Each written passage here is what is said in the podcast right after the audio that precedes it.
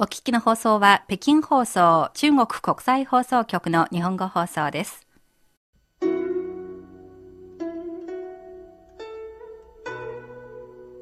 仕事のことや恋、家族などであなたは人生の迷路に迷い込んだことがありますか？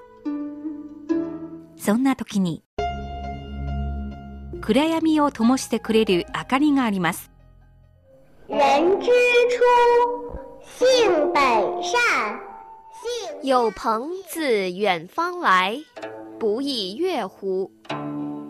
人不知而不愠，不亦天行健，君子以自强不息。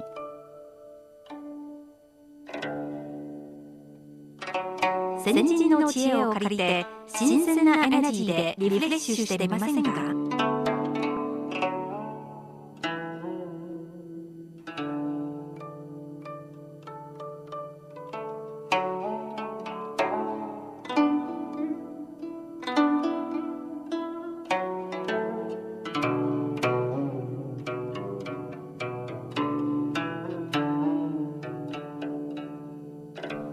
ばんは。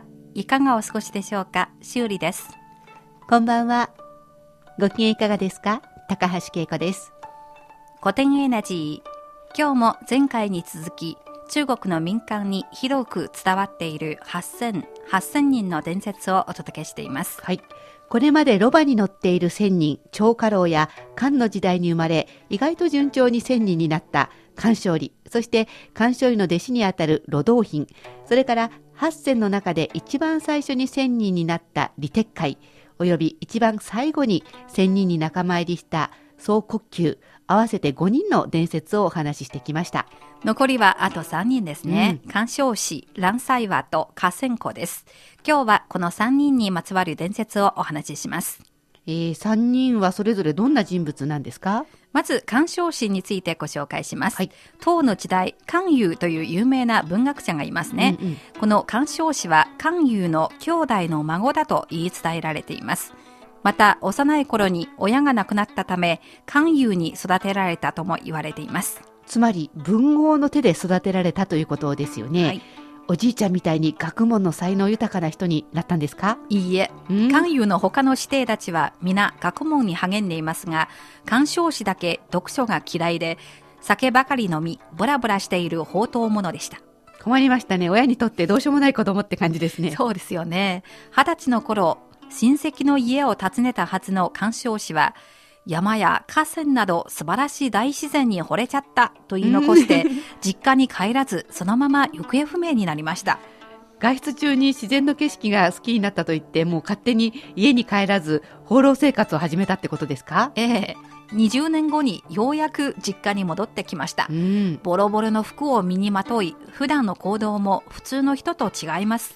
まあ、40歳になってもこんなまだ何もできるとは思えない孫を見て関羽は心配したんじゃないですか？はい。関羽は学校に入れ、生徒たちと一緒に勉強させました。しかし、鑑賞士は討論会で一言も話しません。うん逆に下僕とギャンブルをやったりしていました。あらあら酒を飲み、泥酔すると、馬小屋で3日から5日間寝たり、うんうん道端で寝てしまったりしていました。まあ、確かに学問に興味がないみたいですねはい。でもこのままじゃいけませんよね関羽は聞きました。うん人それぞれ長所がある。小売屋でも自分を養う能力がある。君はこのままだと将来何ができるか。うーん、でももしかして、行方不明になっていた20年間に、鑑賞士は何か技術を身につけていたのかもしれませんね。その通りです。鑑賞士は答えました。うんおじいさんにはわからないかもしれませんが、私には技があります。ただ、私が学んだものはあなたたちのものとは違います。じゃあ一体何ができるんですか？真冬にも花をすぐに咲かせることができると話しました。彼は鉢に土を盛り、うん。ボタンを植えました。すると彼が言った通り、たちまち芽生えてうん大きくなり、そして綺麗な花が咲きました。なんか、チャチャララララって、いわゆるこう手品師というか、あはい現実を使っていたわけですか？そうですね。やっぱり行方不明になった20年間、どこかで不思議な現実を身につけていたんですね。はい。干渉氏は後に労働費についてダオを学び、仙人になったと言われています。また、現の時代の小説によりますと、干渉氏はもともと人間ではなくて、仙人が飼っていた鶴だということです。ほう、鶴が干渉師になって、さらに千人になったってことですか？ええ仙人に飼われた鶴ですから、うんいつも仙人と一緒に行って修行に関する講義を聞いたりし、自分なりに悟るようになりました。ほう、千人になる資質を持つようになったということですね。はい。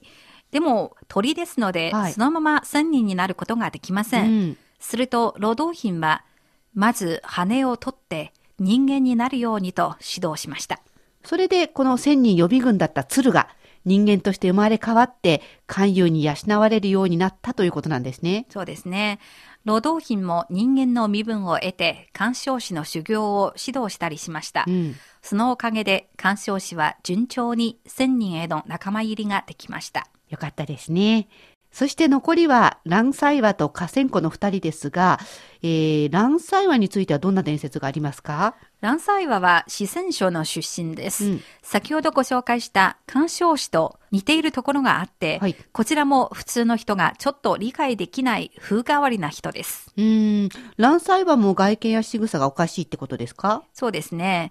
伝説によりますと、蘭西和はいつもホームレス風のいでたちで、うん片方に靴を履いて、片方が裸足だったりするということです。ああ、ちゃんとした職業もなく、物乞いみたいな感じなんですかね。さあ、職業があるかどうかわかりませんけど、うん夏に何枚も下着を着て、それでも寒い、寒いと言ったり、うん冬に薄着で、雪に横たわって、暑い暑いと言ったり、うんその体から水蒸気のようなものがプンプン出ているということです。うーん、外見はまあ物乞いのように見えますけど、暑さや寒さに対する感覚はどうも普通の人と違って神秘的な一面がありますね。ええ酔っ払うと街で長い拍子木を持って、ちょんちょんと打ち合わせて、ふらふらしながら大声で歌います。うん。まるで発狂しているように歌っていますが、うん実際はそうではありません。はい。歌詞は気ままに即興で作られたもので、それをよく聞きますと、即世間から抜け出した千人の世界観が潜んでいるということです。なるほど。まあ、こうして歌うことで見ている人がお金をくれて、そのお金で旅を続けたんですね。ええーある意味そのような歌詞の歌を歌いながら旅すること、他を伝える布教活動とでも言えそうですね。はい。ランサイワは、もらったお金を紐に通して引っ張って歩きます。うん。酒に使ったり、貧しい人にあげたりしました。はい。子供の時にランサイワを見た人が年寄りになって再び会いました。うんランサイワはまだ昔と同じような要望で全然変わらないと言います。数十年経っても要望が変わらない。すでに不老不死になっているわけですか？ちょっとこう女性からすると羨ましいですね。そうですね。ある日、ランサイワは普段と同じように酒場で酒を飲んでいました。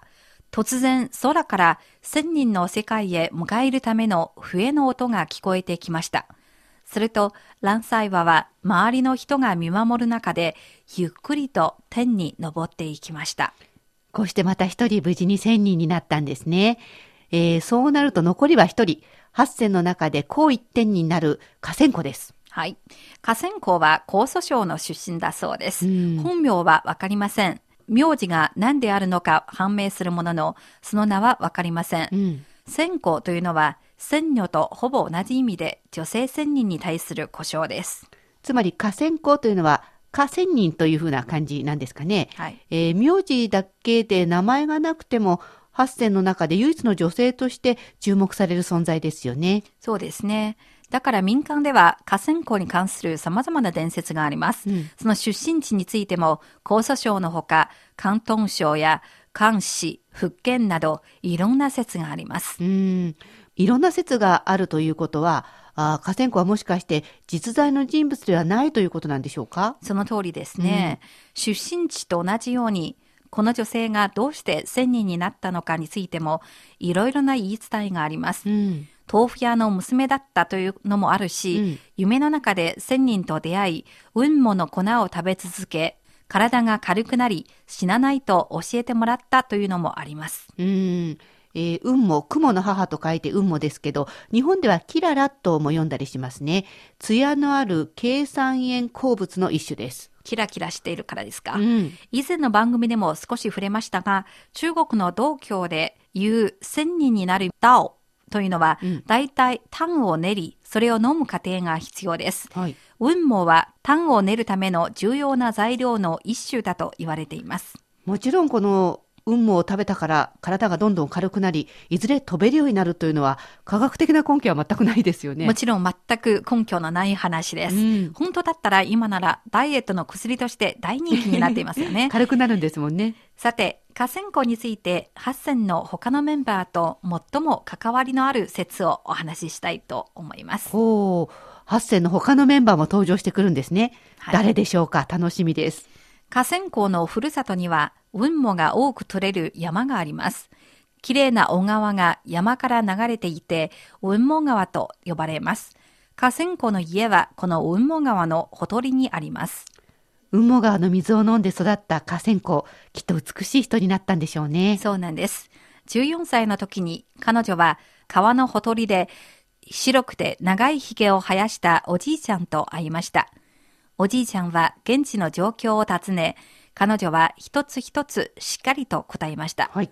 そのお礼におじいちゃんはみずみずしい桃を彼女にあげました。わかりましたよ。そのおじいちゃんは神様か仙人ですね。桃を食べてどうなったんですか？桃を食べた河川校は数日間空腹感を覚えず、食欲がなくなりましたが、ますます元気になっています。やっぱりその桃は普通の桃じゃないですね。はい。やっぱりそのおじいちゃん、仙人というか神様というか、そういった贈り物なんですね。ええ1ヶ月後に河川湖は元の地点で再びあのおじいちゃんと会いました。今度はおじいちゃんは彼女を山に連れてきて、雲母の採集や服用の方法を伝授しました。で、河川湖はおじいちゃんの指導に従って、毎日運もを食べるようになったんですか？はい。それを食べているうちに彼女は自分の体がどんどん軽くなっていることを実感していきます。うん。山の頂上まで軽く行き来したりし、まるで飛んでいるかのように歩いています。そして山から霊薬を取ってきて、近くの住民のために病気を治療したりし、河川湖と呼ばれるようになりました。これまでこの河川湖を指導するために、正体のわからないおじいちゃんが2回登場しましたけど、この人8選の他のメンバーの誰かなんですか？うーん、慌てないでください。まもなく8選のメンバーが登場しますよ。はい。ある日、河川校は薬を取りに山奥へ行きました。はいそこで、立定会及び蘭祭話を見ました。この二人は河川校の前方に立ち、呪文を唱えると、スーッと姿を消しました。この呪文、空を飛ぶための呪文だったんですね。ええ河川湖はこれを覚えて猛練習しましたね。そうですね。千人たちに憧れ、こっそりと山奥へ行って、いっぱい練習して、だんだんと慣れて飛べる距離もどんどん長くなっていきました。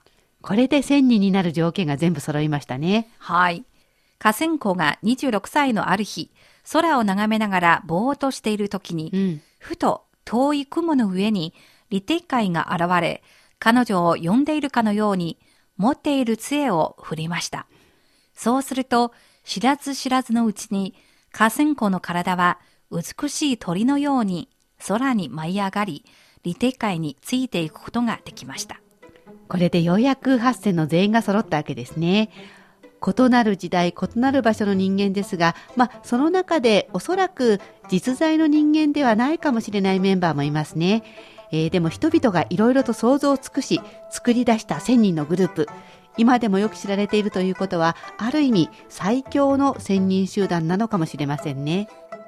民間に生まれた伝説だからこそ庶民に親しまれ今日まで伝わっています古典エナジー今日はそんな8000人にまつわる伝説最終回鑑賞詩蘭祭話および河川湖の話を取り出してお伝えしましたこの番組を聞きになってご意見ご感想がありましたら、ページの書き込み欄にお寄せください。お待ちしています。固定エナジー、お相手は高橋恵子と、修理でした皆さん次回のこの時間またお会いしましょうごきげんよう。